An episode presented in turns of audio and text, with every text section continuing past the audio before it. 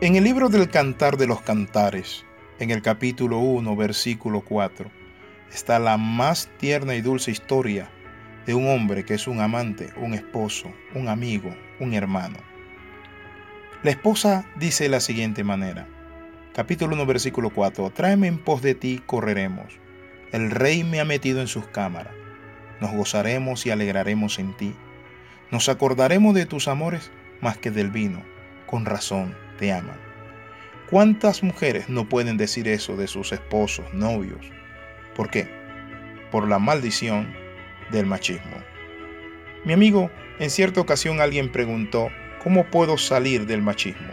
¿Cómo puedo dejar el machismo? Y hoy quiero compartir este devocional titulado Ni machos ni machas. Quiero compartir esta palabra porque es necesaria y encontramos en el libro del Cantar de los Cantares un esposo, un amigo y un amante. Tierno, dulce, un caballero. Y ella dice de la siguiente manera, con razón te ama. Tus amores son más dulces que el vino. Noten eso.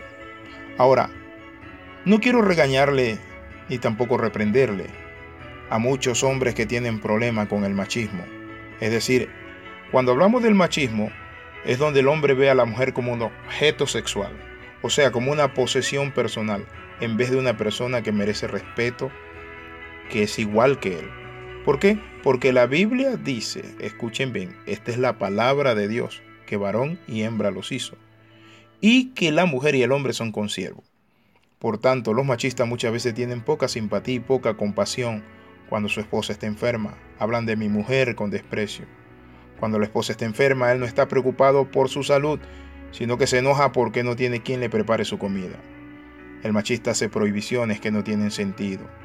Ella dice, quiero que me trates bien. Él dice, no, porque tú solo respondes con el maltrato.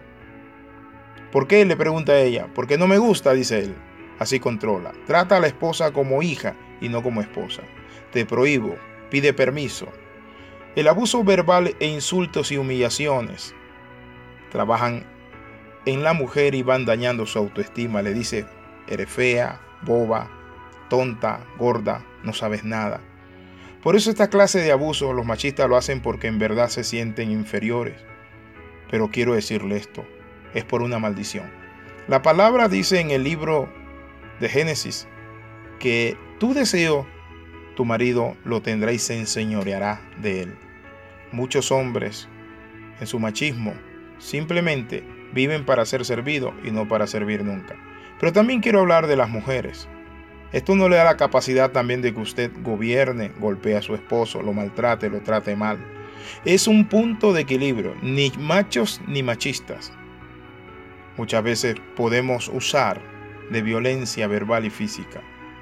El servicio dignifica a la persona, pero cuando el servicio es una obligación y se demanda y se pide con golpes, mi amigo, humilla y esclaviza. El celo irracional también. Imagina que la esposa muchas veces está mirando a otro. Tú estás enamorada de aquel, no confía, note, en ella, pero también tiene, en cierto sentido, ella que dar ese lugar para que su esposo confíe en ella. Ahora, quiero compartir algo interesante. ¿Cómo salir del machismo? No es fácil para un hombre que ha nacido en un ambiente machista con su papá, sus abuelos, dejar de hacerlo comenzar a aceptar que la mujer es exactamente igual a nosotros como hombre. Mi amigo, no es fácil, pero hay que empezar por pequeñas cosas. Lo primero, reconocer que ellas son como nosotros, que tienen los mismos derechos y obligaciones, que son capaces de realizar la misma tarea que nosotros, que son nuestras socias ministeriales, que nos ayudan, que son el apoyo, que son la amante, la esposa, linda, aquella que hay que enamorar, que tratarla bien, porque quiero decirle, cuando el hombre no trata bien a la mujer, la mujer se inhibe, la mujer no camina en ese ambiente. Hay que empezar por conocer sus virtudes, sus defectos, como lo tenemos también nosotros. La Biblia dice que hemos ser compasivos entre nosotros. Mi amigo, el machista no entiende a una mujer, no comprende que en los días donde la mujer está en el estado crítico, con su periodo, muchas veces hormonalmente está bajo, y está allí muchas veces dolida, con cólicos, con malestar. Y es allí donde se necesita el esposo y amante, el que ama, el que sostiene, el que apoya. Uno de los elementos importantes que tenemos que hacer como hombres para dejar el machismo es no criticar jamás los emprendimientos o las ideas de nuestra esposa. Por más locas que parezcan, puede ser que nosotros no lo veamos como algo viable o sostenible. Pero mi amigo, realmente debemos ser esposos que apoyan. Tampoco hay que ver a la mujer como un objeto. Aceptar, mi amigo, que ellas tienen sus propios gustos y son diferentes a nosotros. Hay que ganarse la confianza de ellos y a su vez entregarle nuestra confianza, no solo para poder hablar libremente, sino para sostenerle, apoyarle y amarle. Cuando vamos al libro del Cantar de los Cantares, ella está enamorada de él y dice, Morena soy, oh hija de Jerusalén, pero codiciable como las tiendas de Cedar, como las cortinas de Salomón. ¿Y saben quién era el hombre que hablaba de esto? Era el rey Salomón.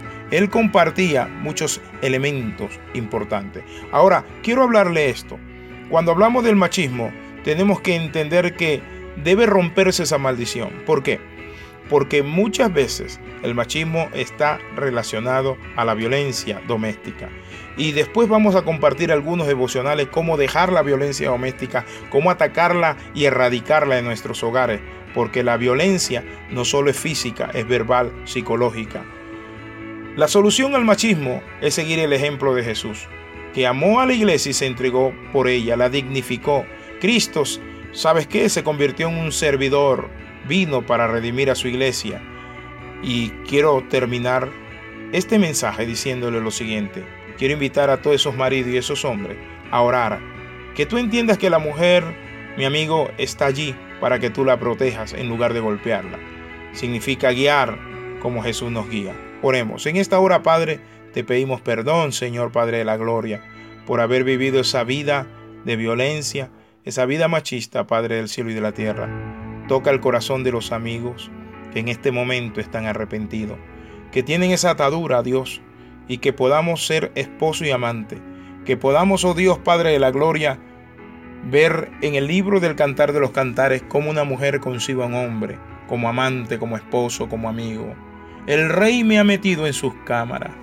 Padre Santo, ayúdanos a entender que debemos meter a esa mujer en la cámara de nuestro corazón para resguardarla y bendecirla. En el nombre de Jesús. Señora, si usted ha sido maltratada, busque la forma de sanar esa herida y de salir adelante. Que el Señor le bendiga. Escriba yahoo.com. Bendiciones de lo alto.